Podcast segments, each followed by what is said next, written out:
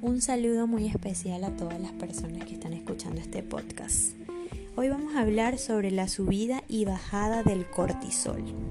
El cortisol, la hormona más destacada de la respuesta al estrés agudo, la secretan las glándulas suprarrenales en respuesta a los estímulos del entorno, también conocidos como estrés, que percibe el cerebro.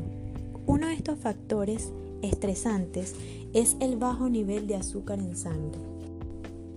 Cuando se sufre un bajón de azúcar, el cerebro les dice de manera frenética a las glándulas suprarrenales que secreten cortisol, que induce la conversión del tejido muscular magro en glucosa y nos permitirá seguir en marcha hasta que encontremos carbohidratos que consumir.